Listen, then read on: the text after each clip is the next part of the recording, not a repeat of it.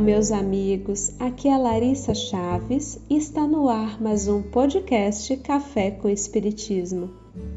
Ouçamos o que a benfeitora espiritual Joana de Ângeles tem a nos dizer na mensagem Teu Irmão e Tu, presente no livro Filho de Deus, pela mediunidade de Divaldo Franco.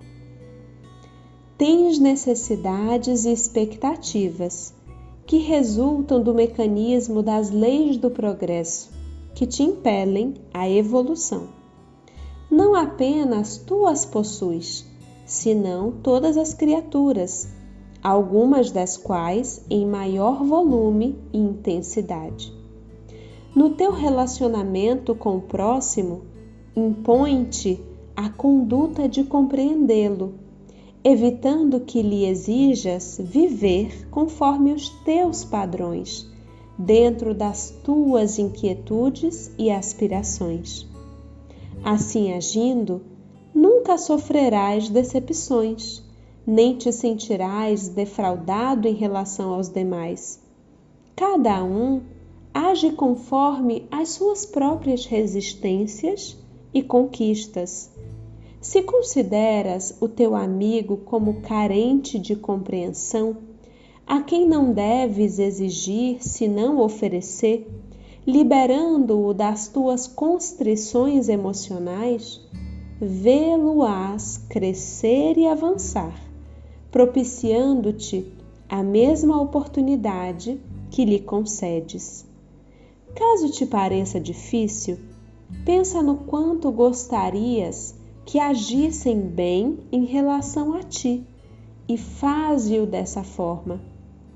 Se te falecem as forças, a mágoa, a ira, o ciúme, a revolta buscam alojamento em ti, ora, a fim de adquirires compreensão, na certeza de que, igual que tu, todos são aprendizes da vida torna-te paciente, gentil, desculpando os erros dos outros e auxiliando-os a corrigi-los e retificar-se interiormente.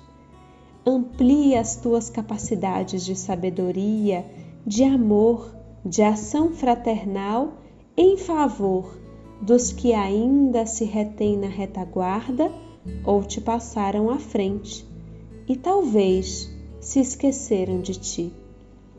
Nunca ponhas as tuas necessidades e expectativas acima daquelas que estão presentes em teu irmão, pois que tu já sabes como agir, pois que conheces o bem e ele talvez ainda não. Meus amigos, vocês já tentaram modificar algum hábito ou característica da própria personalidade? Se a resposta for sim, provavelmente vocês sabem quão difícil é mudar. Mesmo quando sabemos o que precisa ser feito.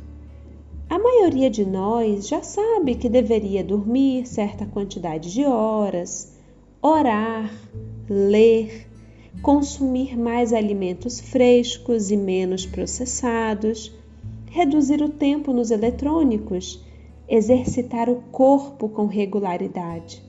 A maioria de nós sabe que a nossa qualidade de vida está diretamente ligada ao nosso estilo de vida.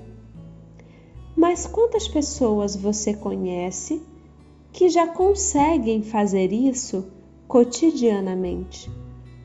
Pois então, se modificar pequenas ações que estão sob o nosso controle não é tarefa fácil, de onde tiramos a ilusão de que temos algum poder sobre a mudança do outro?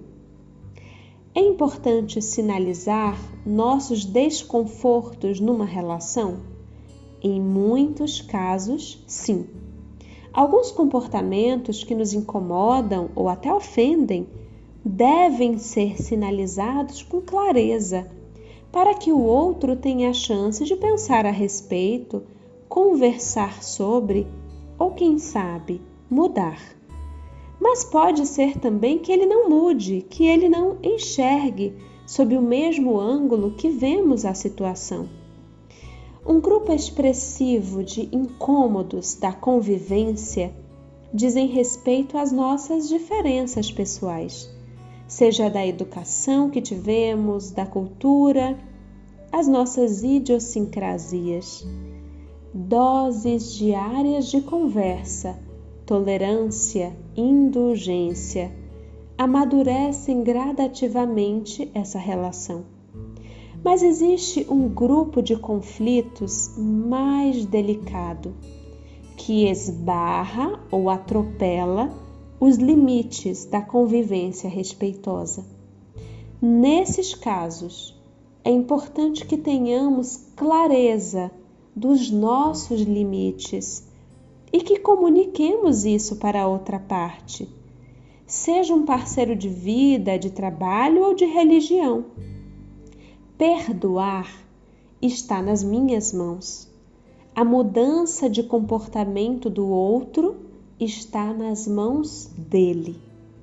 Se alguém me agride e escolho o caminho do perdão, mas o outro não está em condições de modificar o próprio comportamento, ou seja, continuará me agredindo, pode ser o momento de respeitar os meus limites, afastando-me de quem não me respeita. O tempo, Senhor de todas as coisas, nos reunirá em condição melhor, quando houver ensinado as suas lições. Nos cabe seguir, amadurecendo o que está ao nosso alcance, sem desejar o mal a quem nos feriu, mas sem também anuir com o nosso próprio mal. Cada um age conforme as suas próprias resistências e conquistas. Um grande abraço a todos e até o próximo podcast Café com Espiritismo.